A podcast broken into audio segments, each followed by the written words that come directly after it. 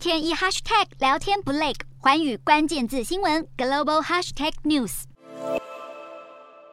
苹果最新财报出炉，第三季营收八百二十九点六亿美元，年增百分之二，优于分析师预估的八百二十八亿美元。稀释后 EPS 一点二美元，优于预估的一点一六美元，主要归功于 iPhone 的强劲销售，抵消了 Mac 意外下滑的业绩。苹果执行长库克表示，本季供应链限制预期会进一步减少，营收有望加速成长，让苹果盘后股价上涨超过百分之三。电商龙头亚马逊也公布了最新财报。no 第二季亏损二十亿美元，等于是每股亏损零点二美元，是继第一季出现七年首次亏损后，连续第二季出现净损。不过，亚马逊营收年增百分之七，来到一千两百一十二点三亿美元，高于分析师预期的一千一百九十点九亿美元，成绩其实还不错。加上本季销售额最高可年增百分之十七到一千三百亿美元的乐观猜测，导致投资人信心大增，盘后股价大涨百分之十二。另一方面，